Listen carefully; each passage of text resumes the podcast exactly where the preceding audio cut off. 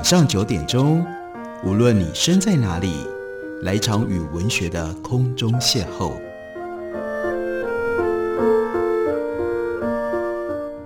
杨照谈书，邀您一同遨游文学世界，认识古今中外的经典之作。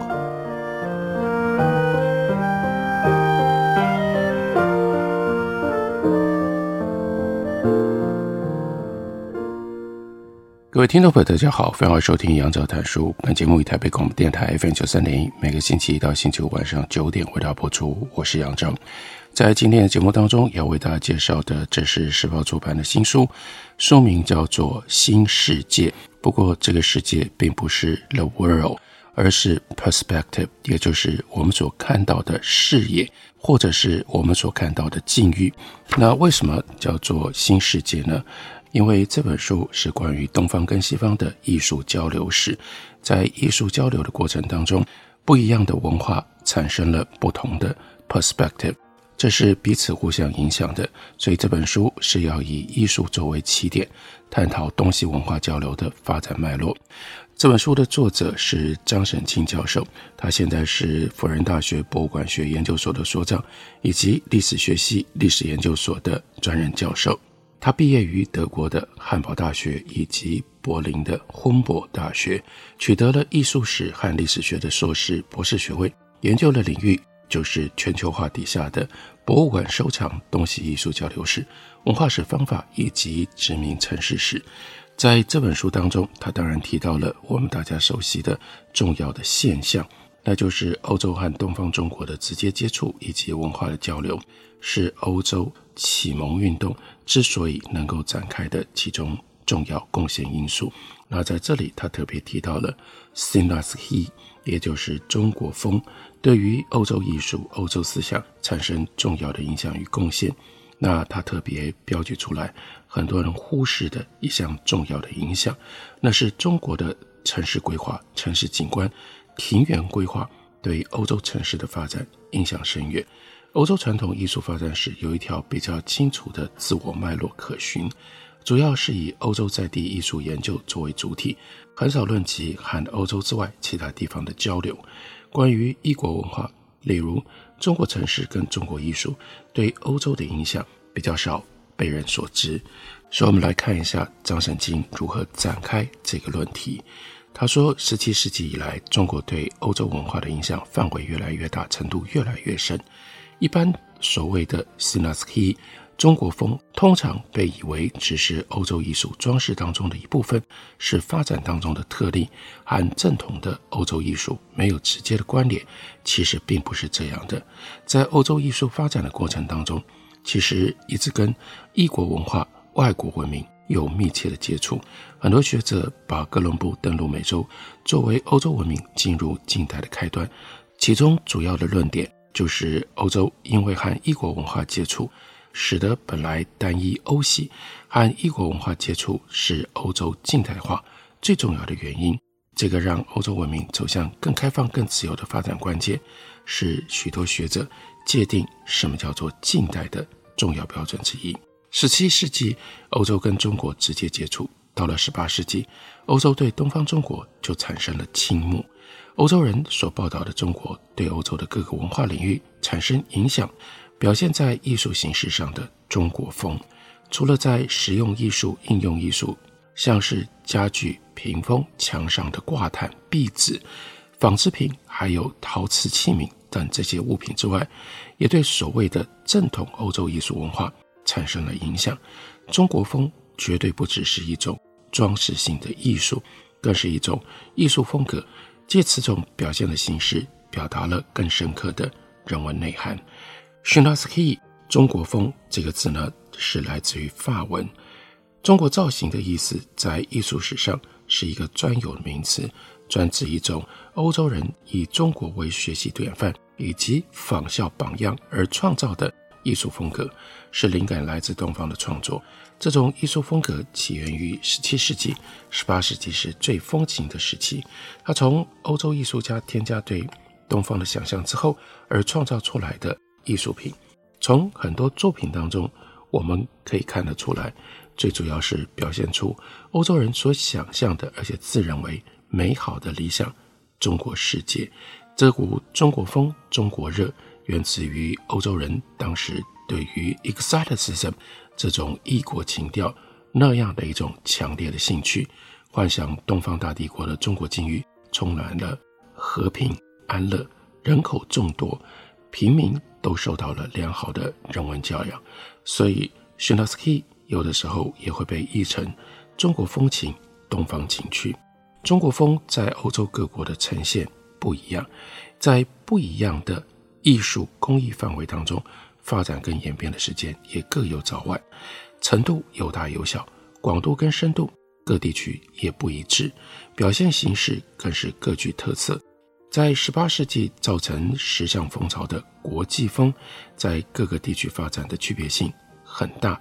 中国风被运用在工艺、器物、绘画、雕刻、建筑、园林、绿地以及城市规划等范畴之内，非常的广泛。常见的包括了陶瓷器皿、挂毯、壁饰、漆柜、漆瓶的这些漆器；家具类的则有屏风、乐器、床、桌等等。另外有器物、竹灰、纺织、丝绸、刺绣、油画、镶嵌画、壁画等。另外，像是室内装潢、家居装饰，还有园林建筑的宫殿、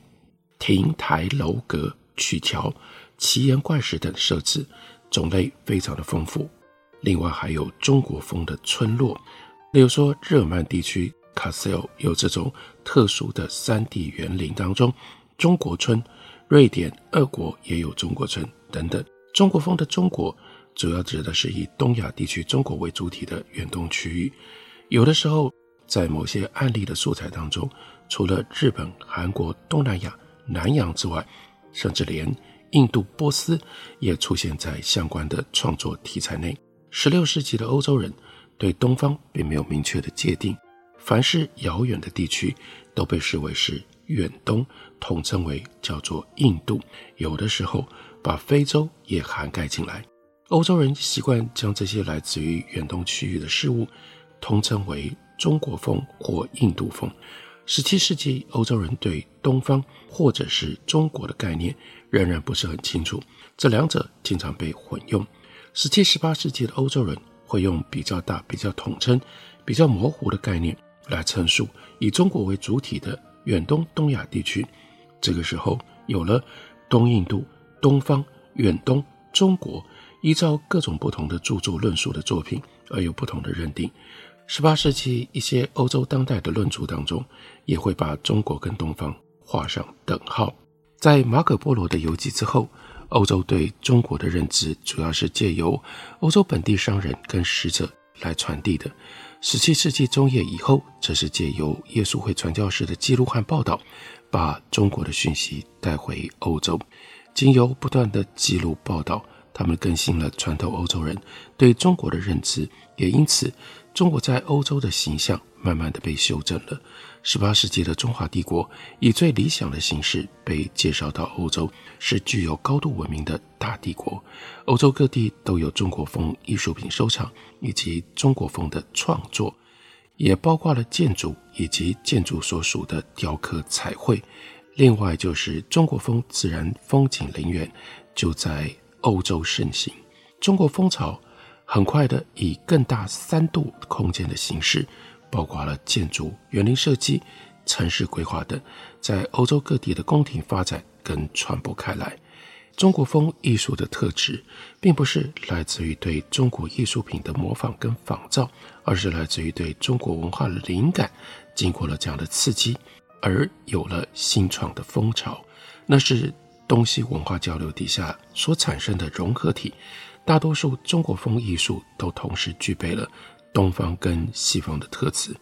到了十九世纪，在欧洲这股风潮转化成为更多元、更大范围的异域风情。启蒙时代的欧洲人，他们模仿中国京城的规划理念、宫殿布局，新建中国风格的庭园，利用京城布局来表达开明君主以理性、井然有序的方法来规划城市，并且有效率地治理国家。北京京城方格棋盘布局，代表了规律、理性、效率，还有帝王的开明思想。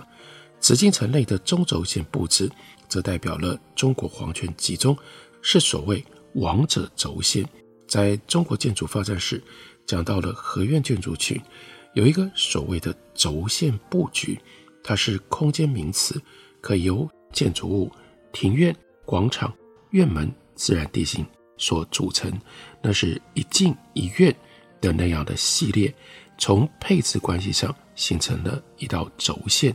中国这种利用建筑空间体现政治伦理秩序，还有道德尊卑观念。在欧洲受到了术士、权力领导人以及教会掌权者的喜爱，他们转借这种中轴线功能作为自我权力辩护。中国因为风水地域的关系，所以建筑群中轴的分布是南北走向。不过到了欧洲，建筑体庭园规划乃至于城市布置的中轴线不受南北走向的局限，也不受风水地域的影响。十七世纪以来，欧洲各地的宫殿群的中轴规划，绝大部分都受到了中国京城布局的影响。这的确是我们之前很少注意到的东西文化交流当中所产生的特殊综合现象。我们休息一会儿，等会回来继续聊。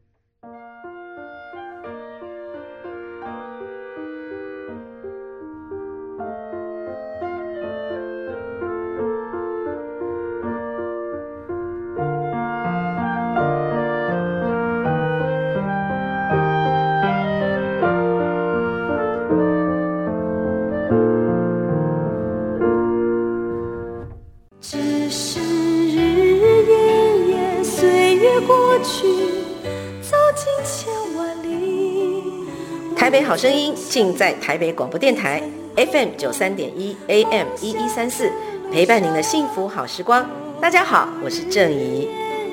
轻轻叹息，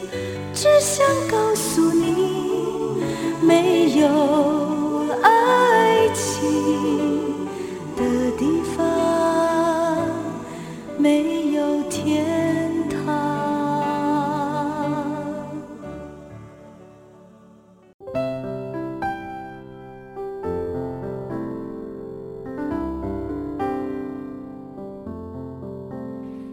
见台北的身影，拥有颗热情的心，有爱与梦想的电台，台北广播 FM 九三点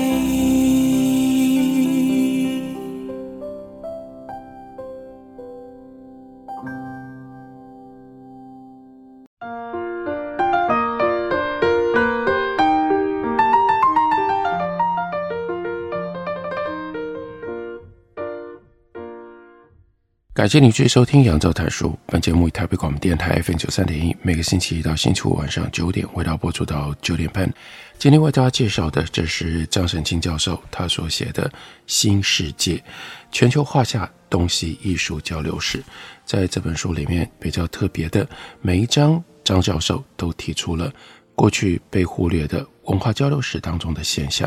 例如说，重要的一个现象，那就是欧洲的都市、欧洲的建筑。如何在十七、十八世纪受到了来自于中国的观念影响，因而重新以中轴线作为他们的安排的原则？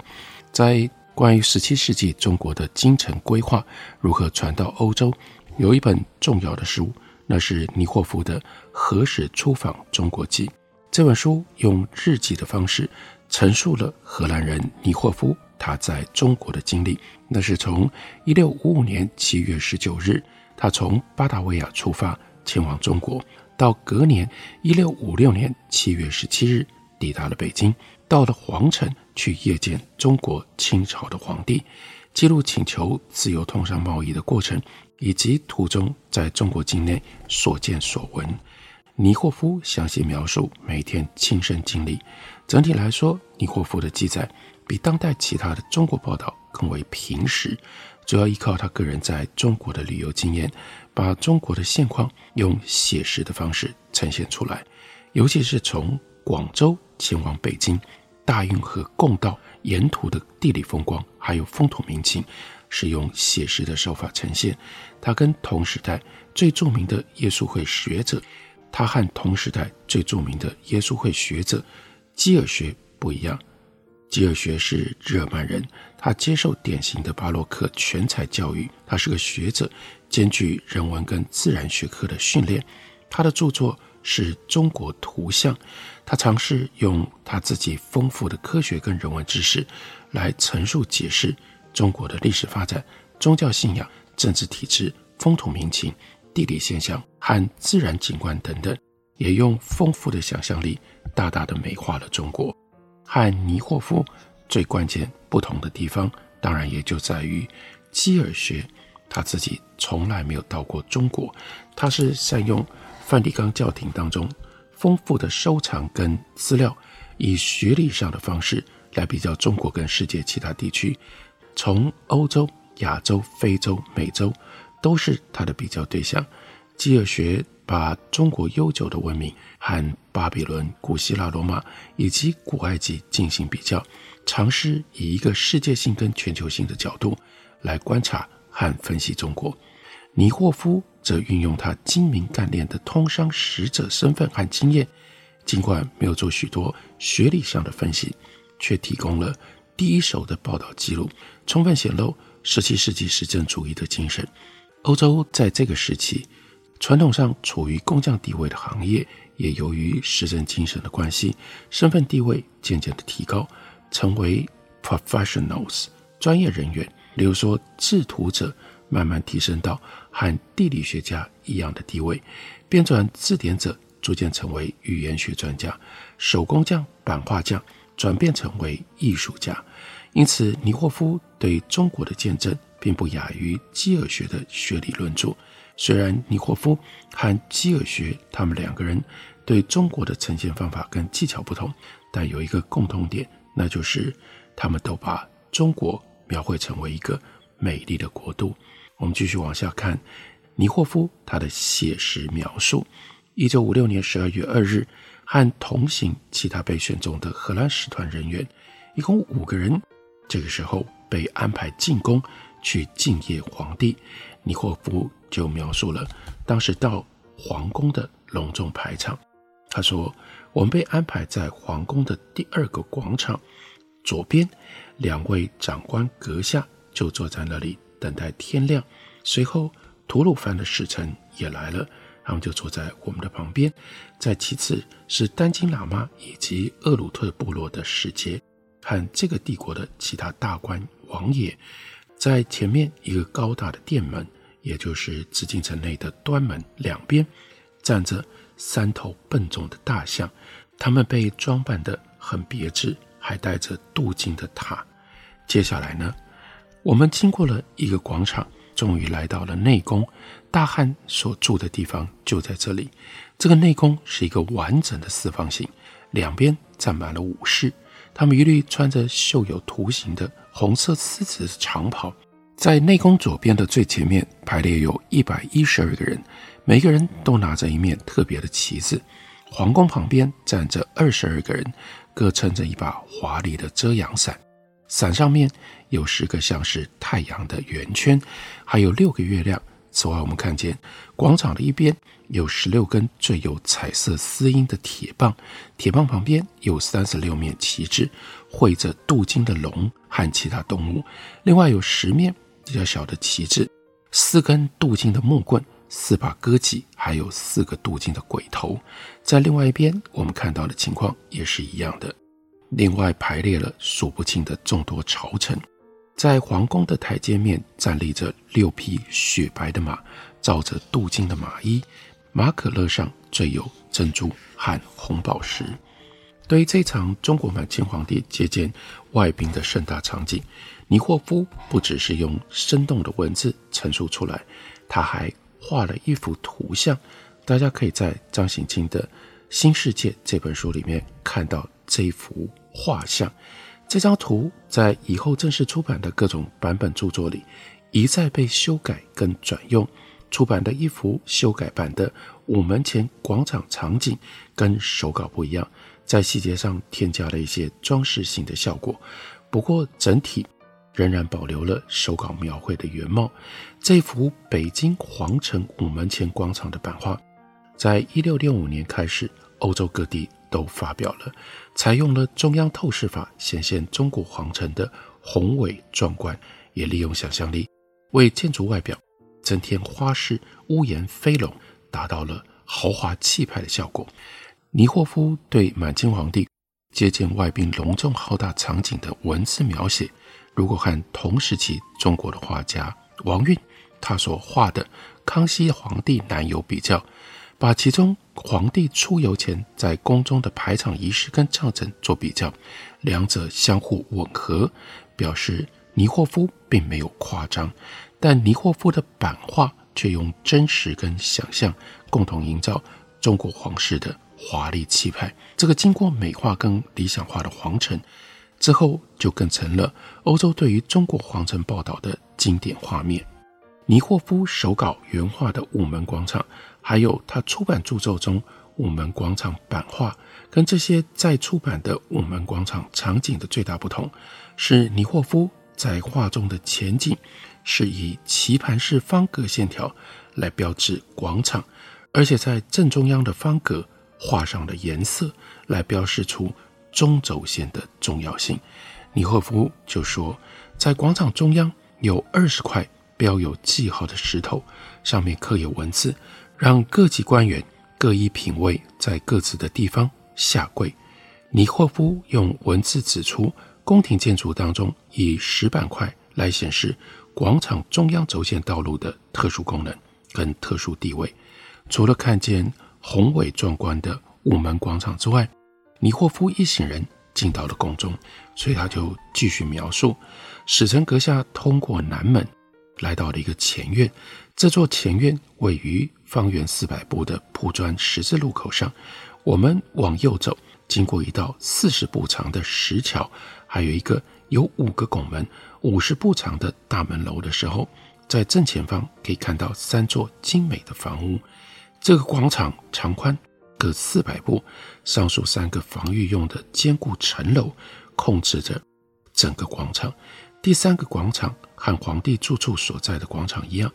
呈正方形，四座主要的宫殿造型典雅古朴，并依中国建筑的风格盖有贵重的瓦。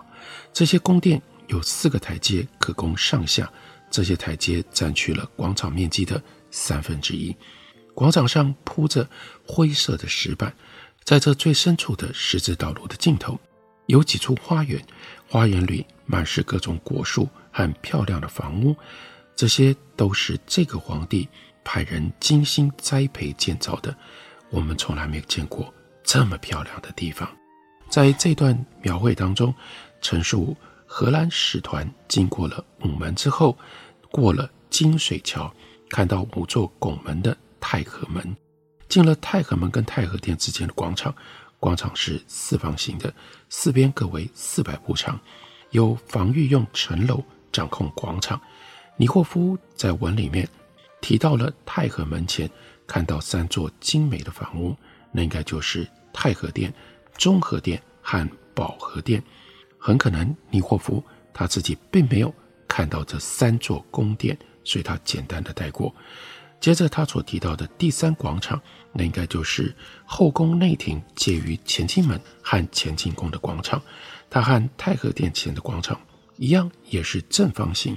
但尼霍夫说这个广场和皇帝住处所在的广场一样，这是误解，因为此住处就是皇帝居住的广场。此后，尼霍夫又提到四座主要宫殿，那应该是乾清宫、交泰殿。坤宁宫和清安殿，但也有可能他又回来指整条中轴线上的四座重要建筑，那就是太和殿、中和殿、保和殿和乾清宫，说他们造型典雅古朴，而且盖着贵重的瓦。还又说这些宫殿有四个台阶，但事实上应该是三大台阶。最后他重申十字道路它的设计跟轴线底。御花园的精致美丽，这就是在十七世纪的时候传流到了欧洲，后来在欧洲快速的产生巨大影响力的中国宫殿建筑中轴线的重要性。这个中轴线进入到了欧洲之后，对于欧洲的建筑能够产生更强烈的理性象征意义，就发挥了难以想象的巨大的作用。这是《新世界》这本书当中张醒清他所挖掘、陈述出来中西文化交流史非常特别的其中的一页。感谢你的收听，我们明天同一时间再会。